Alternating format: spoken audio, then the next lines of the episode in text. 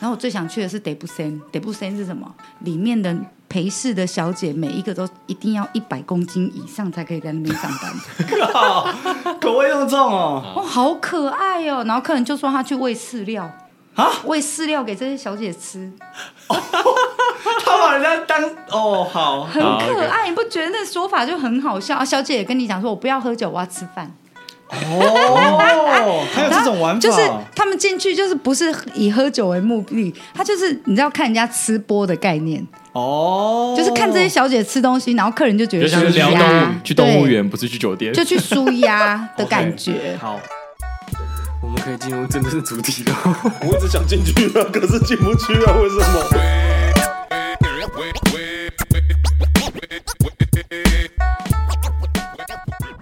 ？Hello，大家好，我是阿杰，我是 YG，嗨，又到了啊日常单元啊。那这一集呢比较特别一点，就是可能背景音乐开始有一点嘻花的背景音乐，就是有那种纳卡西啊，或者是这种华灯初上那种背景音乐。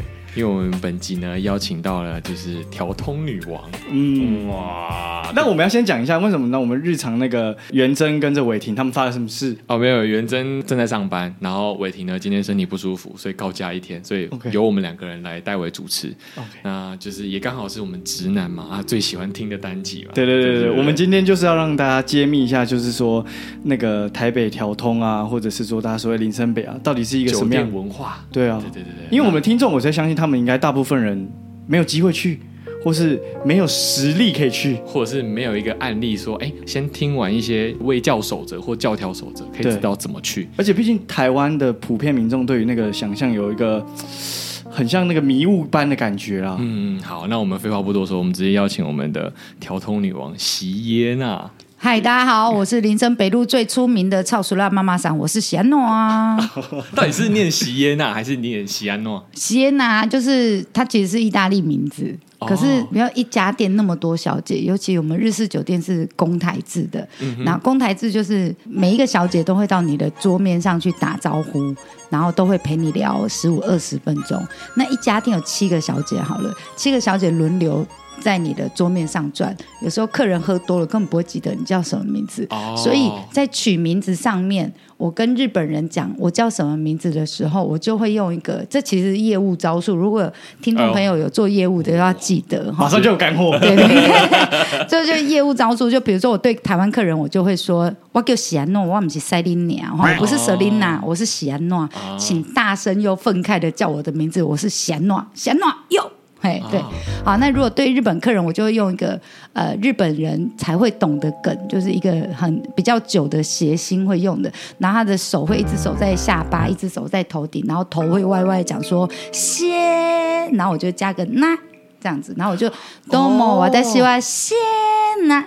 是志村健会做的那些招牌手势，但我其实我不知道是哪一个谐星，因为这是客人教我的。我那时候就问客人说：“哦、我要怎么让我的名字可以让日本人可以印象深刻？”哦，然后客人就说：“哦，谢那嘎，谢那嘎，谢那嘎啊，叫谢那你西有嘎对，哦、然后就这样子教我，然后我就哦，OK。然后但其实我没有看过那个动作，我也没没有用。但基本上就是呃，一百个客人里面大概会有九十九个。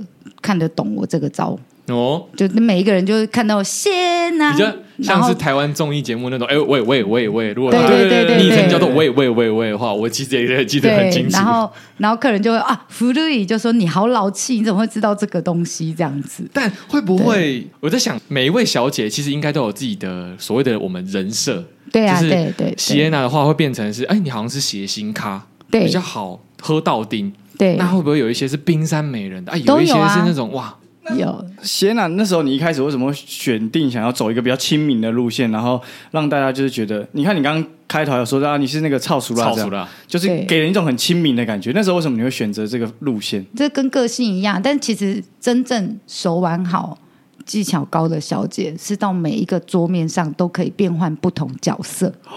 哇！小姐其实都比演员还会演，我们本来就是啊，我们本来上班就是在演戏啊。那对啊，那题外话，那那个时候他们看《华灯初上》那些演员们演的，他们会不会其实觉得 我去上应该比他们那个演的还要好？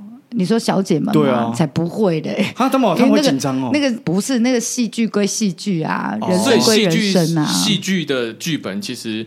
都是按照你们日常发生。你是说如果华灯初上还原度有没有高？我会觉得很高哦，是不是因为？但除了杀人以外啦。大概只有到下毒啊？不是、啊，开玩笑，开玩笑。这个毒是看不见的，就是会让客人一直想来的那种毒，哦、或者是撒一点烟灰啊？不是啦，哦、开玩笑，开玩笑，眉角角，开玩笑。那我们先从席耶娜老师好了，我们称老师好，我们先带大家带听众们如何认识。酒店文化，那我们先讲啊，什么是台式酒店，什么是日式酒店？好了，先给大家一个概念，先定义一下，先定义一下。百分之五十以上的客人都是台湾人，消费模式、服务方式都偏台湾人喜欢的，叫台式酒店。百分之五十以上的客人都是日本人，消费模式、服务方式都偏日本人喜欢的，叫日式酒店。那台式酒店有分很多种，因为是在自己的国家，然后呃语言都会通。嗯、好，那台式酒店应该是说台湾的陪侍业有分很多种业别。好，那比如说李 K 店、李荣 KTV 店，然后像你们讲那种金钱豹，金钱豹又分很多楼层。嗯，好，那呃酒店又分制服、便服、礼服。嗯。这三种不太一样的阶级，哦，然后接下来又有什么呃小吃店呐、啊、半套店呐、啊、喇叭店呐、啊，然后什么泡店呐、啊，然后什么什么店，都都都基本上就各式各样，只要有陪侍的，像万华的茶室也是一种嘛。嗯嗯嗯嗯。那所以呃，台湾的陪侍业就是业种有分很多种类别，那满足不同客人的不同需要。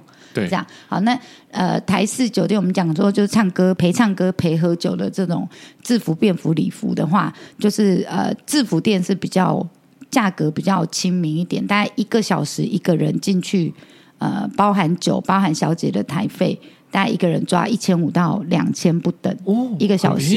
对，好。然后呢，第二个是礼服店，礼服店的话消费就会高一点，就是你进去一个人。含酒钱含小姐大概五千块一个小时，嗯，好，那接下来是金钱豹或者是龙亨新店这种比较高级的，龙亨就有了。一个龙字。对，那个你进去的话，大概一个小时两万块起跳。哇，哎啊，这个差在哪里？差在小姐的素质。哎，对对对对对对，素质是指客观的硬体条件。对对对，肉眼可见就是比较年轻、比较漂亮。我先说一下，我之前在五年前的时候，我有在微风南京的那时候打过工。对。然后因为我们是员工，可以走员工货梯嘛。对。那我不知道楼上是酒店，结果突然呢，员工货梯走进来一个超级漂亮的女生，穿旗袍。他说：“哎，这女生好香哦，她去哪里呢？她按了八楼。”然后想说：“哎。”那我就回去问柜上的人员说：“哎，八楼是什么？”他说：“你不知道吗？龙亨啊！”我说：“龙亨是什么？龙亨是酒店啊，进去没有五万出不来。”我说：“哇！”那时候就体会到什么叫龙亨。对，那所以呃，制服店龙亨是算便服店，那个就你们他们是穿自己的衣服，哦、然后只要、哦、只要看起来是得体的就好了。嗯嗯对，好，那接下来就是制服店是最亲民的价格，亲民的价格。好，然后那个的小姐素质大概就是环肥燕瘦都会有这样子。哦、对，所以就是各种 type 啊，就是我我听客人讲的啊，就是侏罗纪公园。就是有个人进去说：“ 好、小姐，汉草比我更喝。”那会去那会去制服店，他们是以一个挖宝的心态去，还是他们是真的消费不起？像问我啊，我怎么知道、哦？其实呃，我朋友啦，我朋友说了，啊、他们会去制服店，也是纯粹说啊，今天消费不想要达到那么高等，那又想要玩一下，可是觉得说对，又想要有粉味，可是又觉得啊，叫传播没意思，那我们干脆呢，就去这种制服店这样子。那、啊、如果今天想说，哎，来玩一个更高级的，那可能就会。准备好银子去去玩一些比较礼服店的比较高级的东西。对，但我个人认为，就是因为有这三种不同的阶级，然后跟其他各种各式各样不同的业种，是，所以会让一些走投无路的，呃，不管是单亲妈妈还是单亲爸爸，好，我都说单亲爸爸，对我都说哈，这个陪侍业是我们在承接社会安全网接不到的那一群人。哦，因为因为酒店业就只要你肯做啦，应该是说陪侍业，只要你肯做，不管你几岁，是好，只要你肯做，都可以在这里赚到钱。即便你已经六七十岁了，你还是可以赚到钱，只要你肯做。好，然后他不看你的外在，不看你的身材，不看你的年纪，然后不看你的学历，嗯、什么都不看。对，只要你肯上班，你就可以找到。可以上的地方，但不知道是不是合法。因为比如说像我们在疫情期间呐、啊，我有组一个工会嘛，台北市娱乐公关经济职业工会嘛。嗯然后我们就是有发放物资，因为那时候八大行业勒令停业了半年，是是，是。然后就我们就有一个个案，一个六十几岁的阿嬷，她就用两百到五百块的价格在接性交易，只为了养活他家里那个三十几岁精障的儿子，就精神障碍跟肢体障碍的小孩。哇哇，对啊，你懂我意思吗？对，所以只要你肯做，好，只要有人愿意花钱。嗯，对，那我觉得这个买卖就成立。嗯嗯，那所以我都说，呃，其实我们这个行业啊，这个陪侍业，就是在接这些社会安全网接不到的这一群人，因为他有可能没有办法再申请补助，又或者是你知道低收入户没有办法申请补助，如果你的直系亲属有房子的话，你是不能申请的。可是比如说，就是可能某个个案的老爸，嗯，从小就抛弃他，然后另外结婚生小孩了。然后根本没有见过这个人，可是他有房子，却卡到我不能申请这个低收入，怎么办？哇，你懂意思吗？懂意思，我懂意思，我懂意思。然后或者是我妈妈根本就是抛弃我了，或者什么之类的。嗯嗯，他就会卡到，因为很多的因素，然后就会没有办法收到这补助。那那我们先回来说，那日式酒店的差别是什么？就是日式酒店怎么玩？日式酒店基本上就是在针对日本客人的嗯的服务嘛。那这个服务方面有什么不太一样？在早期，就比如说一九八零年代、九零年代的时候，当时你要学第二语言，要花很多时间跟金钱。嗯，好，那所以呢，很多派驻到台湾来工作的日本人，基本上只会讲日文。哦，OK，好，那。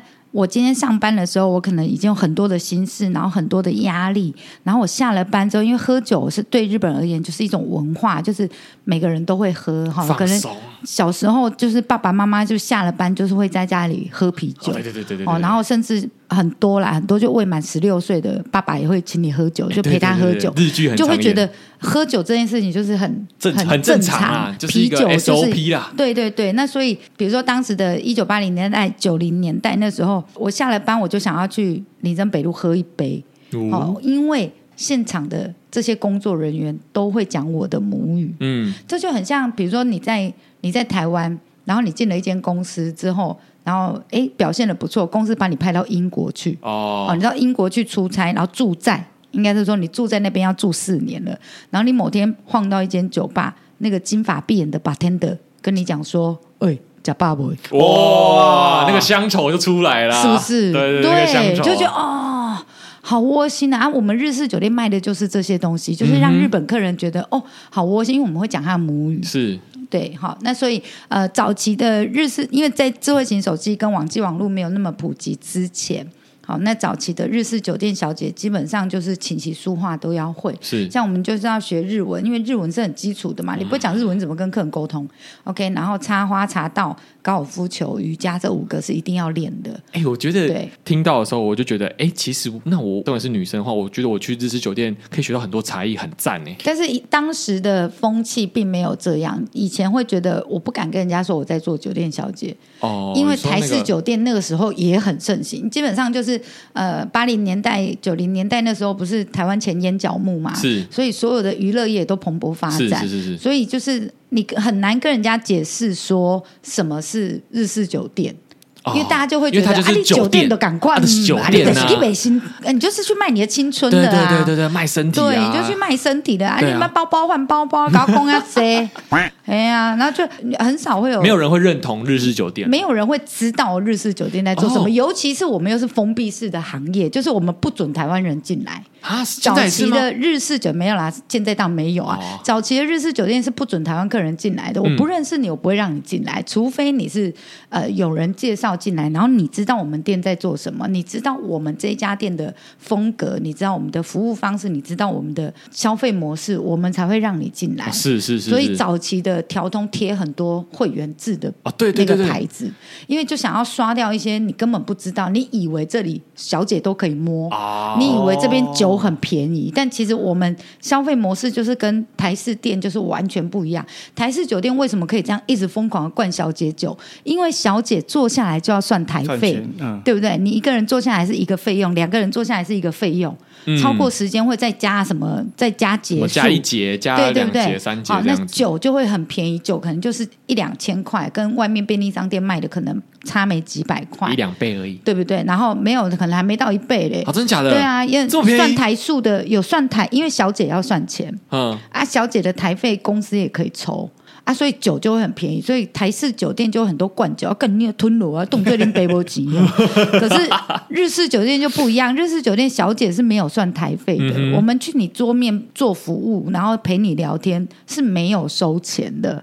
哦，你们纯卖酒，我们没有没有收钱，然后所以我们的酒一瓶就开五千起跳，而且那个成本可能是就是乘以十倍，就可能卖三百多块，可是在我这边就要卖五千。可是这样有赚头吗？因为如果这样照这样听下来，台式酒店好像小姐如果越受欢迎的话，她其实赚越多。对。然后日式酒店的话，就是不管是谁，他只要开一瓶酒，而且可以很喝很久嘛。对。就是还可以寄放嘛。对对，对。然后下次来可以也没有啦，妈妈常会跟你说，一瓶酒大概给客人喝三次。他三次还是很多啊。然后没有，他还有坐下来的人头费啊。哦。对，我们日式酒店的消费模式就是，你一个人坐下来大概是一千五到一千二不等啊，嗯、就是。早期在调通，现在大家都剩一千两百块。好，你一坐下来就是一千两百块，两个人就是两千四，三个人就是三千六。是，开一瓶酒再加五千。是，所以你今天晚上的结账的金额就是三千六加五千，已经打死了吗？那你第二次再回来的时候，因为你有记酒了，所以你只要付人头费一千两百块就好了。哦，对啊，这样很划算啊。然后可以从晚上八点做到凌晨一点，然后小姐七个七个会轮流陪你做。会陪你聊天，这样，可以跟我一直聊天，一直聊天。然后桌上的东西就是下酒菜、水果都是免费吃到饱的，也不是免费啊，我们就收了桌面钱。那像这样子，因为台式酒店的小姐他们会算钟点费，然后是收钱。那日式酒店的小姐他们要怎么去？因为既然这些钱不是由客人出的话，他们就领时薪吗？没，我们就领一个底薪加奖金加抽成，就你开了一瓶酒是五千块，小姐可以抽 ten 趴，看是谁的客人嘛，就像华灯初上演的啊，对对对对对，就像就要抢那个业绩啊，不然这个。这一瓶酒的业绩就是我跟谁一人一半啊，什么之类的。那这个《后宫甄嬛传》这个另外再讲。对，然后接下来就是奖金的部分，就是我们有同伴费，就是我会跟客人去吃晚餐，把客人带进来，客人要付一千块，我抽九百，店家抽一百，然后店家还可以再收一千两百块。他如果再开瓶，再收五千到八千不等嘛，对不对？那所以所以就是有一个同伴的费用。接下来还有一个呃小出，也就是我提早一个小时下班。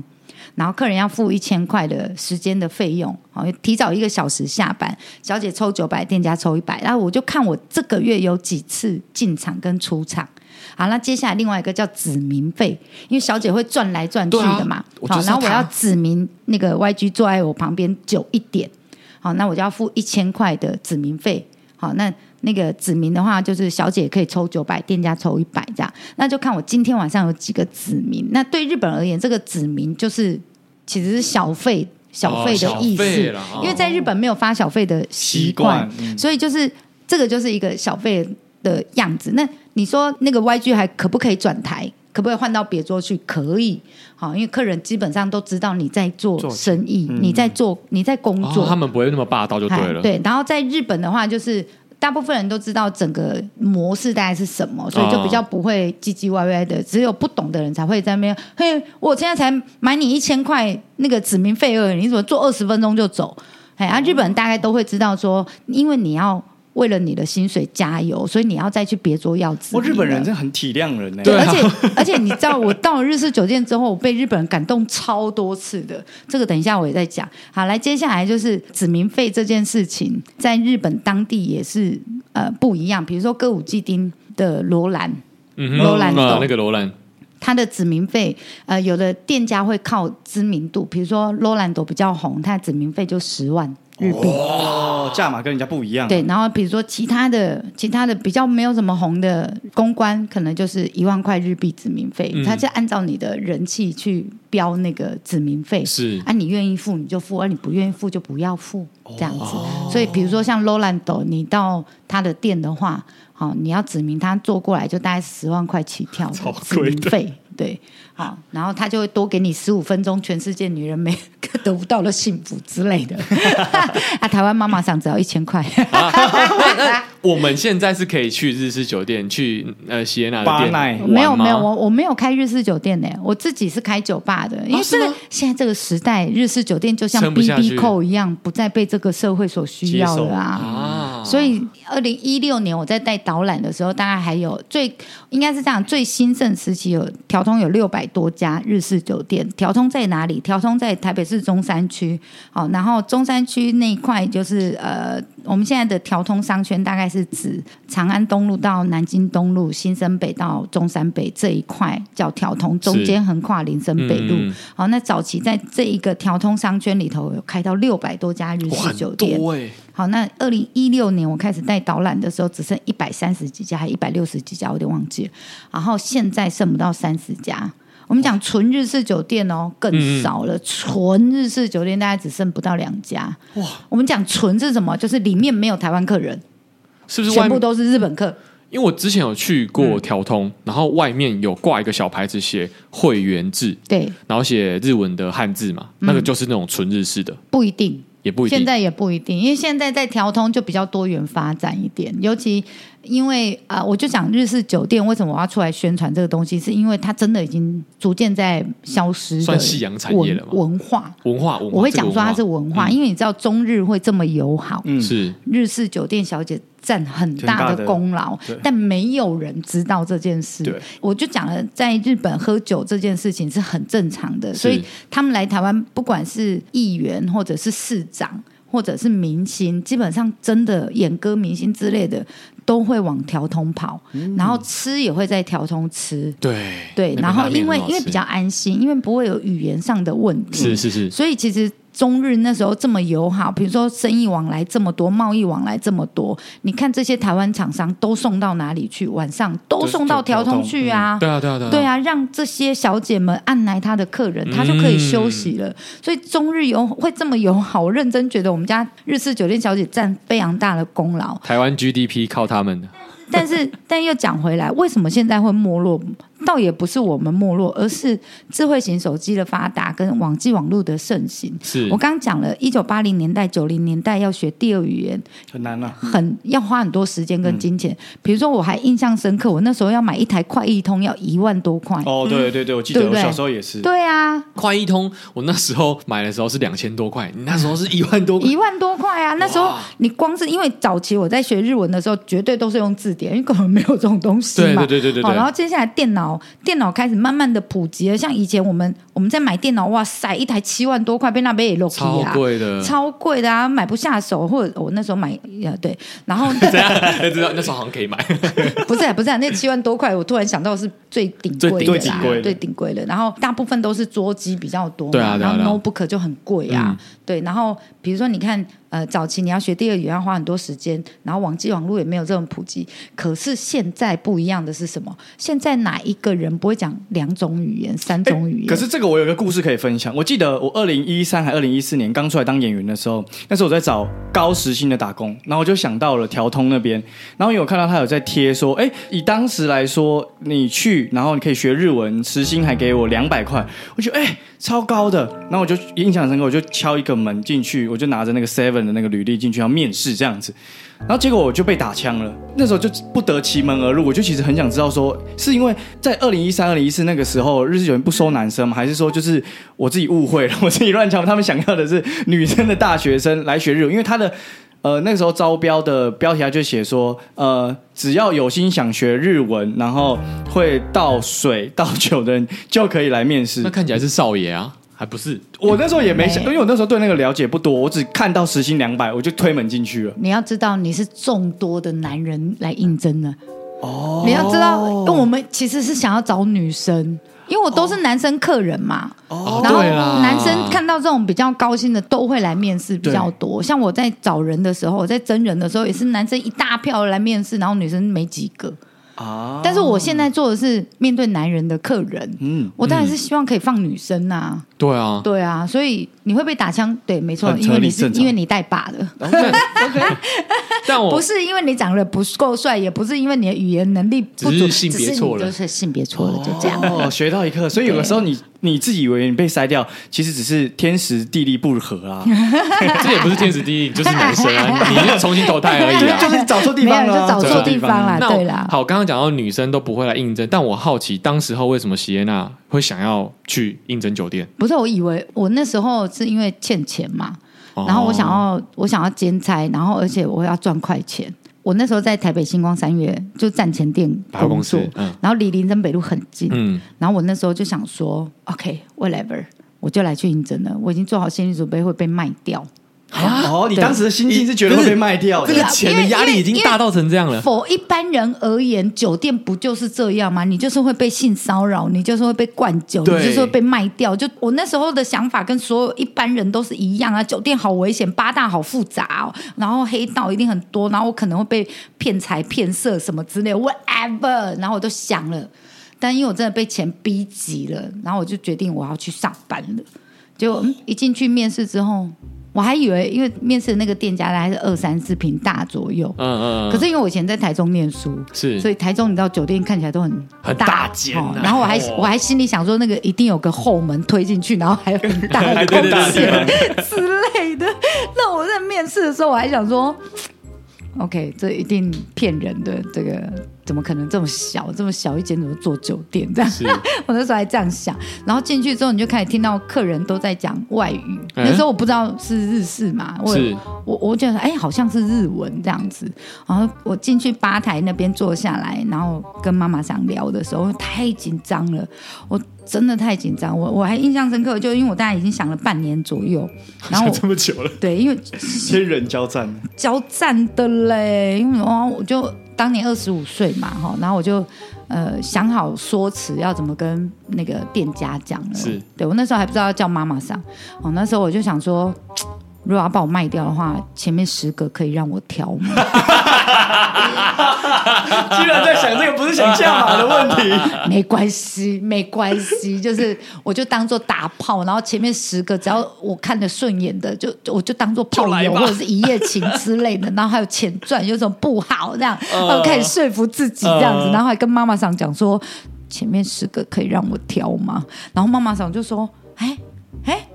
Much that？哎，我们没有呢，因为那妈妈长是华侨，然后他他中文很很奇怪，然后就是 L A boy 一款，就是会讲台语，然后会讲英文，会讲日文，都很好哦。中文很烂，但中文很烂，就是那种台湾国语，你知道吗？台湾国语非常严重的那一种。然后他那时候就说：“我们没有呢，哦，还是我给你介绍。”他以为你要，他以为你要出卖身体哦，这少年哦，这看钱哦。哦，没有嘞，这样，然后我就说没有，我以为都要这样子。然后说没啦，身体是最后一道防线哈，你进来我再教你这样子。哦，对，然后进去之后发现，看你看到帅哥，你想上还不能上。哇，我想要自己现身都还不能呢，我气死。哎，那这里我有一个问题，所以在那个年代，其实是女生只要主动去面试，基本上不会不上的。对对对，哦，在在日式酒店啊，但接下来就是。呃，你上了之后习不习惯，做不做的酒，那是另外一回事。因为反正店家都会培养你嘛，刚刚有说嘛，对啊，但不一定啊，因为我是末代小姐。哎。因为呃，早期你会花钱去培养小姐，是，但现在没有店家会培养小姐，因为现在网际网络太发达了。以前在早一些年代，呃，智慧型手机没有那么盛行，像我那时候刚进去的时候，应该还在 Nokia 三三一零的年代，就是玩贪吃蛇的年代。对啊，就从 BB Call BB Call 才刚换智慧型手机而已，就黑金刚那个时候。对对对对对。对，然后所以我我那时候刚进去的时候，就智慧型手机根本就。Zero，你知道那时候，所以还是需要靠翻译。所以那时候真的就是字典，我记得我那时候都是用一本迷你字典在上班的啊，带字典去上班，带字典上班啦，没嘞，很急的哎哎，看起来很认真哎。可是我现在想象中，那客人讲一个讲说说就都妈得，那你就要这样翻，就都妈得是什么意思？这样子找吗？对，那时候就是汉字，用汉字在跟客人聊天。哦，对，我想要跟他说。请喝，你就翻一个请喝，然后给他看这样子。没有，你就是在便条纸上面写喝，哦，然后客人就会说喝是什么？嗯，然后我就这样基本上呃语言不通的时候，就 body language 的时候。哦，对啊。所以那时候你有撑过那个很尴尬的时期，就是日文还没有很厉害。有啊，就一天到晚追着前辈说可以帮我翻译吗？然后到前辈在那边起俩工，妈的，我是来上班当你翻译的。起俩拱啊！赚的钱分一半给他当，什么都在叫我翻译。结果这样不小心二十五岁一做就直接做到没有，其实也才呃日式酒店才上班三到四年而已。哦，就就这样，很短很短。因为我我就说我是末代小姐嘛，然后比如说呃那个日文的补助，然后呃高尔夫球高尔夫球才好笑嘞，高尔夫球妈妈场本来说要补助费用，但后来也没有。嗯，然后我就只有下场一次。然后练习场三次啊，就打就这样而已。而而重点是来喽，我下场那一次之前，我就已经拿到整套高尔夫球。哎，谁送你球具啊？谁送你球？哦，客人，客人就把他老婆的球具送给我，就说他老婆不打了，然后衣服、鞋子，然后那个什么，全部帽子，然后手套，全部给我买一整套。哎，那我就下场那么一次就没了。哦，我就是真的超级末代小姐。那因为现在日本出差客或社长也不玩高尔夫球了，对啊，以前是比较多人会玩高尔夫球啦。嗯，对。然后那个什么店家也不会补助小姐，是因为比如说以前资讯不普及嘛，是。然后妈妈想可以软硬兼施的把你留在这一家店，哦、他就会他就会有一点半恐吓的说。哦，那别家店乱乱拉圾的，就是多危险就有多危险、嗯、啊！你在我这边乖乖上班不好吗？嗯、啊，如果有新的小姐就会讲说，你看她从哪一家店跳过来的，那个妈妈桑不也是欺负她，所以她才会来这一家店，就会用这种方式，然后你根本无从查证。哦，PUA，你也因为我们上班的时间跟其他店上班时间都一样，嗯，最早的 PUA。对，最早的 PUA，然后根本无从查证。那现在呢？现在你只要 follow 这一家妈妈桑的 IG，, IG 你只要 follow 他的脸书，你就会知道说，哦、我们员工旅游去菲律宾啊，他们员工旅游去夏威夷，呃、我跳，而且薪资一问，通通打听一下，马上就知道了，对不对？所以就说现在小姐没有忠诚度啊，对啊，哦、完全没有忠诚度啊。以前哦，以前太透明了。以前妈小姐还会说，嗯，没有妈妈这么照顾我，我一定要帮她，嗯、然后什么什么之类的，金马坑。但听起来，后来你从小姐做到变成老板娘之后，人家可能想象中是比较赚，你好像没有比较赚。没有，因为其实我二零零九年开第一家酒吧的时候是调通大概第二或第三家酒吧，但我是调通第一家飞镖吧，第一家 Talking Bar，第一家水烟馆。就我那时候开的时候有这三样东西在里面，对，你很很很前面，很前卫，你早很早就看到这个商机，太早，太早，因为太早没有人喜欢，没有人不知道水烟是什么，对，还不知道，还不知道，太早了，这找到一个乱七八糟的。呃我跟你讲，我还是调通第一个卖精酿啤酒的店家，哇。哇。太早了，那真的太早，哎，你走太前面了啦！对，我就我就觉得我有点走太前面，但其实那时候是因为你看整个国际，然后你看整个社会，你就知道条通一定要转型了。然后我只是真的走比较前面而已。那比如说我第二家店是在，因为我第一家店开四年我就收了，然后。呃，二零一二年我开第二家店，现在在六条叫霸奈，我们现在就开十一年了，嗯、我们就是当地的老店了。嗯，对，就是酒吧算蛮老的店家，无人不知，无人不晓了。其实就比较久了，对。然后，所以我当时也看到说，条通正在转型，然后我觉得以后会是酒吧越来越多。对，嗯、对。然后，甚至我们有一些客人就是来我们店喝完了之后，决定在条通开酒吧。嗯，对。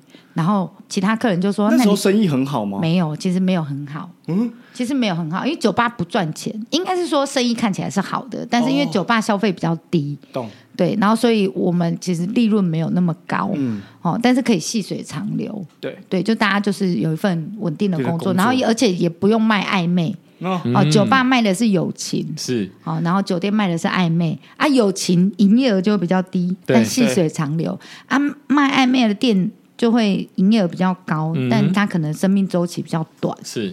对，那那时候我是选择开酒吧，而不是选择开酒店这样。然后后来你看，现在条通有二三十家的酒吧，然后不同类型的飞镖吧、水烟馆，然后什么卡西诺主题啊，然后什么无微博的酒吧一大堆了。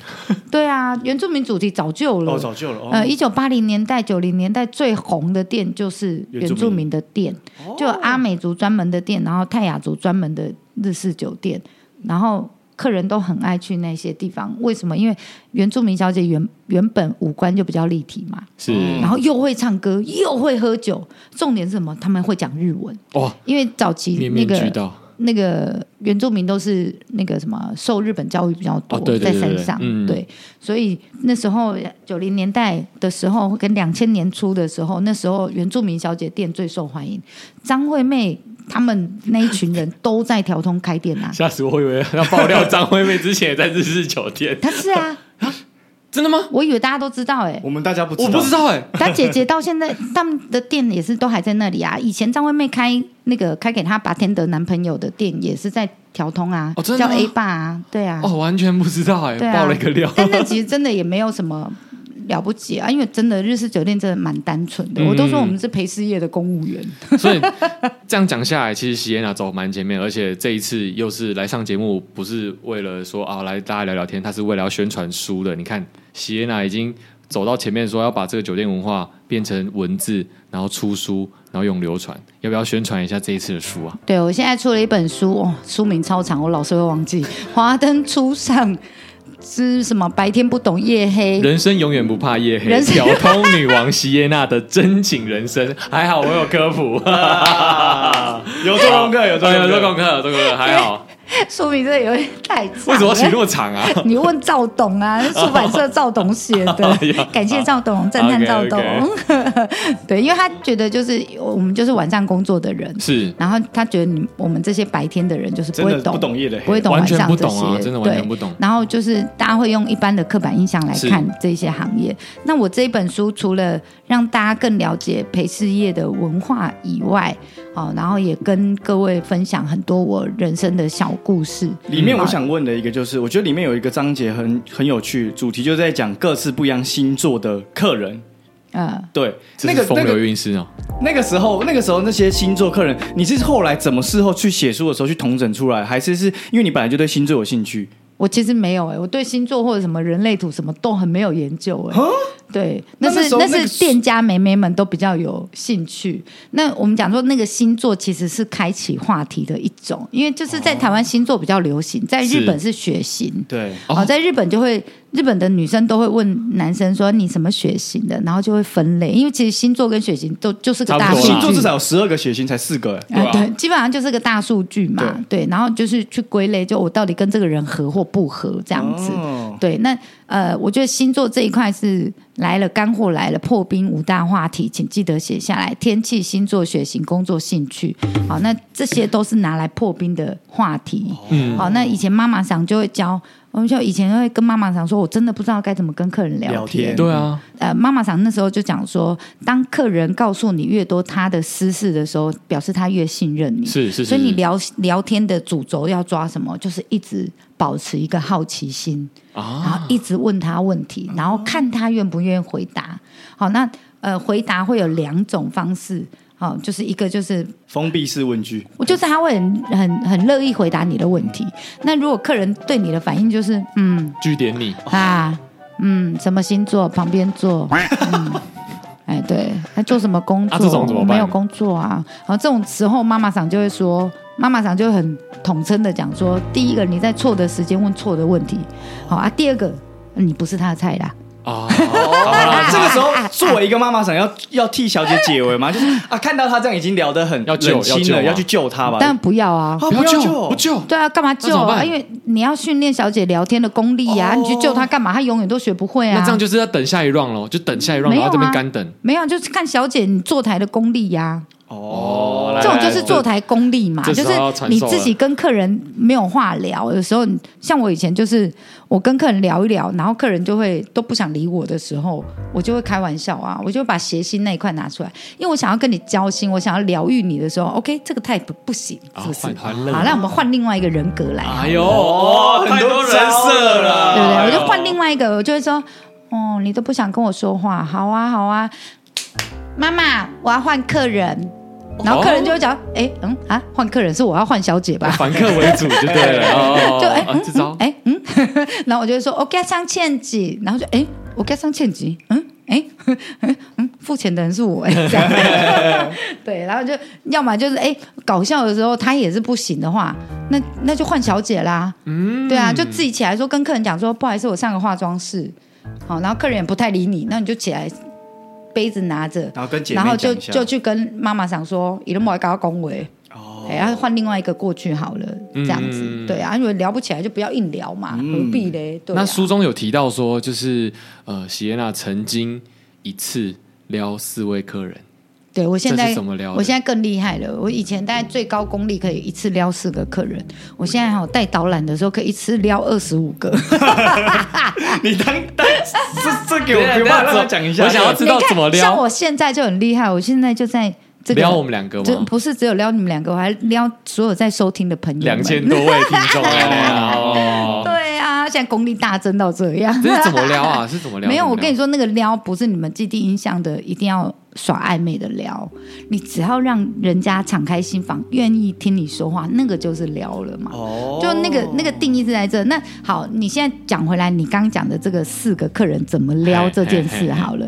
这个四个客人，比如说呃，四位客人坐在台面上，我大概会坐在两个客人的中间，我手会跨一个客人的大腿，另外一只手在摸一个客人的大腿，好，然后。我就前后各一个就对了，好、哦嗯，然后我嘴巴会再叼一个人，然后我眼睛会再扫一个。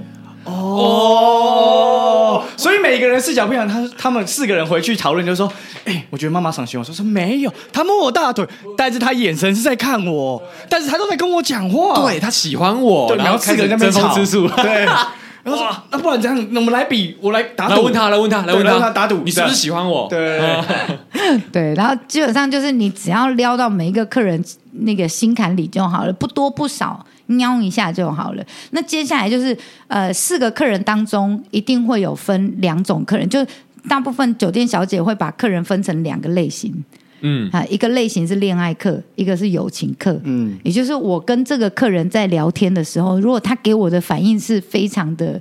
热烈的就啊，你好可爱，妈妈卡哇伊 哦，好想跟你交往哇！你看起来胸部好大哦，好 sexy 哦！哎，这个客人就有可能变成恋爱客，好，你懂意思吗？那如果比如说我们讲话的时候，就像这样子，就很像一般普通朋友在聊天，那这个就是友情客。友情客，好，我可能跟他就是没有恋爱的那个电。没有那个电流，嗯嗯，对，但是可能我在跟另外一个的时候，我是比较有电流的，我随便做个动作，他都觉得被电到的感觉。那你们就会主要攻击恋爱课吗？还是说友情课？基本上恋爱课就看小姐功力。像我以前上班的时候，最高吼五个，五个我就已经不记得人家的名字了，我们叫错名字，都叫宝贝，一律一律叫宝贝，我每一个都叫亲爱的。每个都叫宝贝，每个都叫 darling，每个都叫安娜达。哎，海女们学起来。然后友情课我就会有上百个，哦、友情课一定要上百个以上，就是表示你这个行业就是你做越久，然后薪水可能会越好的一个工作，因为你抽成会比较好嘛，对吧？好，那所以友情课一定要多，嗯、那恋爱课就不一定要多，恋爱课就是会拿钱的最好。哦，恋爱课就是砸最多钱在你身上，你就留下。这个要怎么拿捏那个分寸？因为那个分寸一不小心跨越多了，他就可能认真了。对，他如果认真想要，你真的是要当我女朋友，可是你现在跑去跟其他客人的话，那我会不会反目成仇之类的？由爱生恨。以前的规矩比较严格的是，OK，第一个是在上班的时候，我们不可以跟客人有太过亲密的接触。就比如说，我们是开放式空间嘛，是是是，然后小姐会轮流来、轮流过去的嘛。嗯、啊，我在这边跟客人在那边拉圾，另外一个客人就说：“哎、欸，那小姐可以拉圾，我也要拉圾啊！”我就整个晚上都在拉圾就好了啊，你懂意思吗？所以就是不能够跟客人有太过亲密的接触，所以其他客人也看不出来你跟他到底好或不好。哦，好，那所以你跟、哦、才可以玩那个暧昧。对，你就是跟客人就是好像呃每一个客人都是差不多程度，狼狼赫，嘿，狼狼赫安呢，然后你最多就是只有手放在大腿上或者。是你的脸靠近他的耳朵边跟他说话，因为大家都在唱歌啊，是。大家都在吵啊，在讲话啊，然后很很吵，然后我可能就会把客人抓过来，就肩膀靠过来，就是说，我跟你说，我真的觉得你很帅呢，我觉得你刚刚唱歌好好听哦，你就用气音，好，然后在客人耳朵边吹气，然后讲话。就这样撩就就好了，就不能太多，你不能亲他嘛。替听众想过，他们就会想问说：那这种时候，在那种全盛时期的时候，这种暧昧的氛围下面，一定会发生一些就是爱恨纠葛吧？有没有男生为了对为了你在店里就大打出手之类的这种故事？在我的身上是没有啦，在我身上是没有，因为我我还算会抓那个分寸。分寸哦，对我不会让客人吃醋成这样，因为第一个就是我们的文化上面就已经是。就坐台文化上面已经不能够有太过亲密接触，嗯、接下来是走到外面，嗯、妈妈想会跟你说，你今天在中山区在调通是不能喝醉，不能够做任何越举的事情，哦、因为基本上这附近大家都会传，对，眼线很多，所以我们以前跟客人出去吃饭要走在客人右后方一步，哎。我们不能跟他手牵手，手，不能呢。我以为要牵手呢。没有，不可以。那离开中山区就可以了吧？不可以。对，基本上你关了房门，你想干嘛都可以。哦。哎，但基本上我们连跟客人去吃饭，我们都要走在客人右后方一步，不管他是你的恋爱客还是友情客。哇，真的就是像，好像真的是客人。跟那个怎么讲，有点主仆关系吗？今天这样子听下来聊下来，我甚至突然有一个想法，就是因为我最近这个 Me Too 事件延烧很严重，我就想到说，反而好像先去训练完之后，而且这些在这些工作环境，反而比一般的工作环境还来的安全，因为现在大家不是说各个、哦、各自各抱抱一抱抱。你看，在日式酒店反而要离客人有一个距离。嗯，对，我们连坐台都不能跟客人靠太近。我们坐在沙发上面，就坐在客人旁边的沙发，椅子要坐三分之一，背要靠近。我当兵呢，挺直，然后膝盖并拢，就是你的膝盖是往客人的方向转，所以你其实跟客人是有一个空位，哦、有一个，就你的屁股跟他是有一点距离的，因为你沙发也要坐很前面嘛。对啊，然后你你的膝盖又要往他的方向靠近，所以你其实会有一个。空间，如果客人要对你，对，有客人要对你性骚扰的时候，你可以打，可以打，对，然后但你的手又可以摸得到他的大腿，又不会太改油的姿势这样子，嗯、然后再就身体的。语言上面就好像你在听我说话，你有在听客人说话，因为你的身体是朝他的方向。可是这个时候，对啊，我就在想说，因为他在呃上班的时候不能跟客人太多的接触，那私底下呢，你要怎么巩固这些客人？你怎么能确定？我们，说不能够太亲密接触，没说不能接触，你还是要跟客人聊天。所以我说私下，我说私下，私下可以讲电话吗？嗯、还是说传简讯呢？对啊，对啊，还是会会啊，会啊。那你们会私下约出来？我们会 call 客啊，会啊。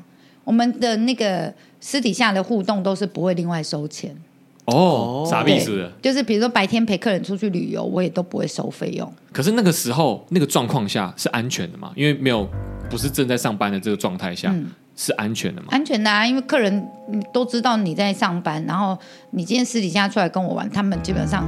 相敬如宾啦，呃、像朋友啦。我我个人认为啦，就是因为我今天是背着公司的名誉来的，好，然后最糟糕的阶段就是你可能会喝酒醉，对我干嘛了？对，可是他都没干嘛了，更何况是他清醒的时候。对呀、啊，所以有什么好好害怕的？所以听起来一切这样子，我今天这样听起来，我觉得要是我以后生女儿，反而就是社会大学第一堂课要先去日式酒店上班呢。哎，You wish，因为现在没有了。对啊，现在没有了，而且女不是他如果走跟前面，他去大学开课。哦，好像可以。现在根本就对啊，有啊有啊，通知我现在有在大学演讲，欢迎各大那个学校来邀请我，谢谢，哦、欢迎找我来当夜师。那讲到这个，就是因为现在有在教开那个嘛情欲实验室嘛，对，是。情欲实验所，实验实验所。这个部分呢，有没有想说延伸让大家就是学习这个？因为我现在发现啊，就是网络的时代啊，其实很多的弟弟妹妹们啊，他们对这方面的算是把情感交流，对情感交流，或是把戏越来越不懂，然后人跟人之间相处，他们会越来越就是学校有开这种课程吗？学校没有沟通课。我们之前那时候十年前在大学的时候，快毕业的时候有开一个叫恋爱学分。类类似恋爱学分的东西，然后那一堂满堂爆了，对，没没办法加退选，所以我也不知道，其实我没上到那堂课，但我有上过。哎，那堂课怎么样？其实那堂课他在讲，那个老师他讲比较多，就是是关于两性相关的这些议题没有错。但是我觉得席娜今天这样分享下来，他可以把自己的经验分享成实战的，因为那个课程还是偏理论理论上的，理论上的，然后有点类似分析说男生为什么会这样子想，因为大家都知道男生的大脑跟女生的大脑是不一样的嘛。对对对，他就是跟你讲这个东西。但是席耶娜可以直接讲的是数科啦，他教数科，对他直接教你数科，就像我们表演课有分理论跟数科嘛，对对对，他直接教你数科。有啊，情欲实验所现在就是在做这个。我为什么会做情欲实验所？是因为我就觉得林森北路是酒跟情欲的汇集地，嗯啊，我有酒了，所以我很想要做情欲的部分，那所以我才会做情欲实验所。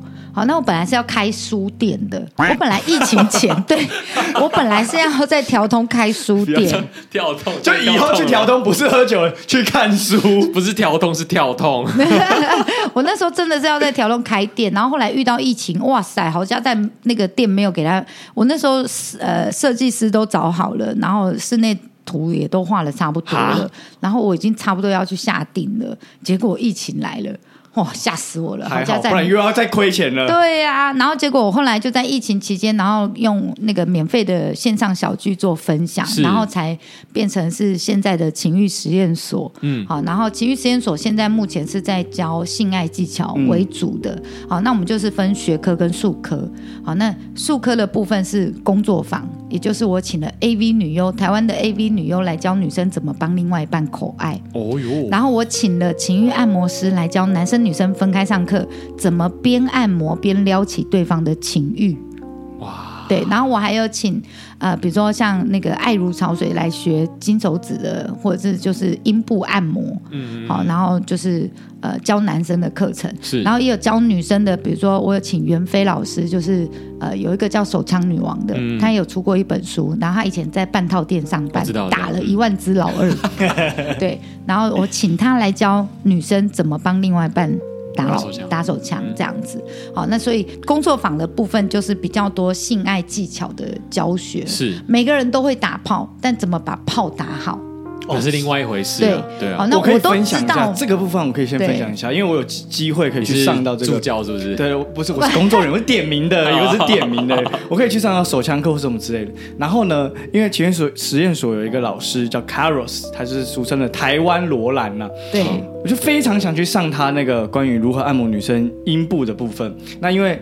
听众有知道，我本身是没有早泄的问题，但是呢，你跟席耶娜解释一下，因为我们前几集有在聊那个早泄的问题，然后因为那时候 YG 就有提供他之前有买过呃威尔刚的这个就是经验啊，所以我们把它直接定义成框架，就是啊，他是早泄。但是我先分享一下，就我这个个人呢，我是对于情欲这件事情非常感兴趣，而且我自始终都觉得这件事情探索啊，你要探索，不是不是不是探索，我是研究哦，研究好。对，大家如果只是小学生程度，我现在已经进入到大学，准备要念研究所的程度啊。我一直想要把这件事情呢变成，甚至如果有一个博士学位，以后履历可以写专长性爱博士，性 爱博士的。现在不是许兰芳吗？对不对？那我跟他做一个搭配，这样子。那我自己去亲身上课的时候，我觉得。这个课程表面上大家以为是在学打手枪，或者是学说帮女生按摩阴蒂，就是之类的这些事情。但实际上，我自己个人收获最大的部分呢，是关于那个氛围的塑造。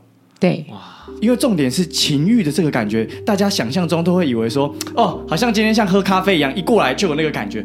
没有，你要做很多的事情去营造那个情，要慢慢堆叠的。对，对你不能一来就是像汤马士教授来，嘟嘟直接捅进去，然后你就以为就有情欲了，那个叫做性情害。那那席耶娜可以介绍一下这个实验所是怎么如何报名、怎么参加，告诉我们听众这管道从哪边？情欲的情是那个擒贼先擒王，我的 slogan 就擒贼先擒王，擒人先擒欲。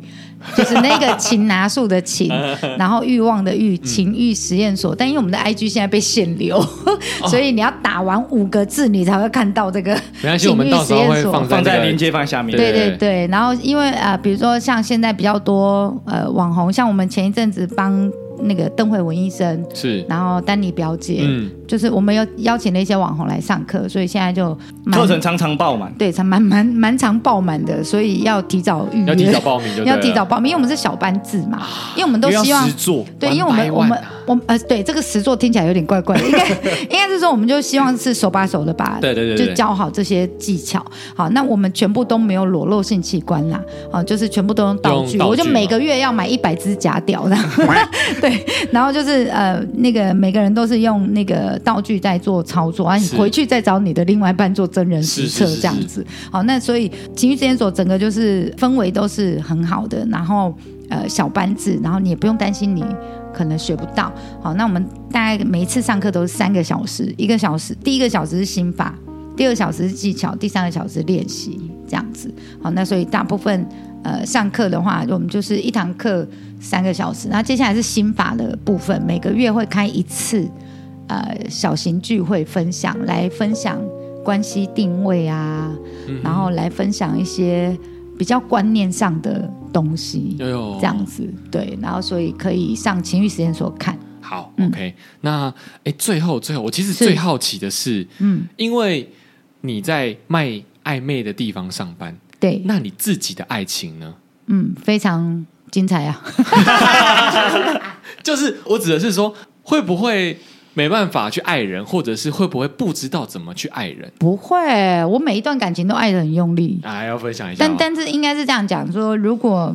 按照一般的刻板印象来讲，说酒店无真爱这件事啊，嗯，应该是因为我本身是双子座的哦，好，然后我就是比较对于爱情上面来讲，我也是蛮敢爱敢恨的，嗯哼，所以我翻脸像翻书一样快，就我可以很快就爱上你，但我也很快就可以抽离。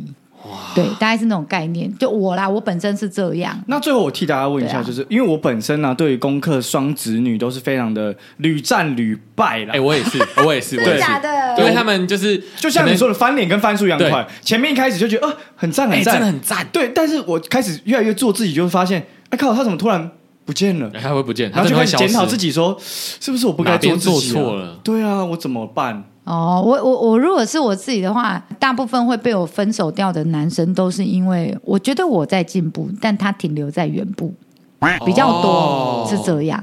然后我们这样子，我我唯一不变的就是变，随时时刻刻都在变。哦、对，所以如果你永远都像一个木讷的木头，永远不知进取的话，就会被淘汰。对对对，所以如果要追双子座女生的话，要有心理准备，就是你要跟着他疯哎。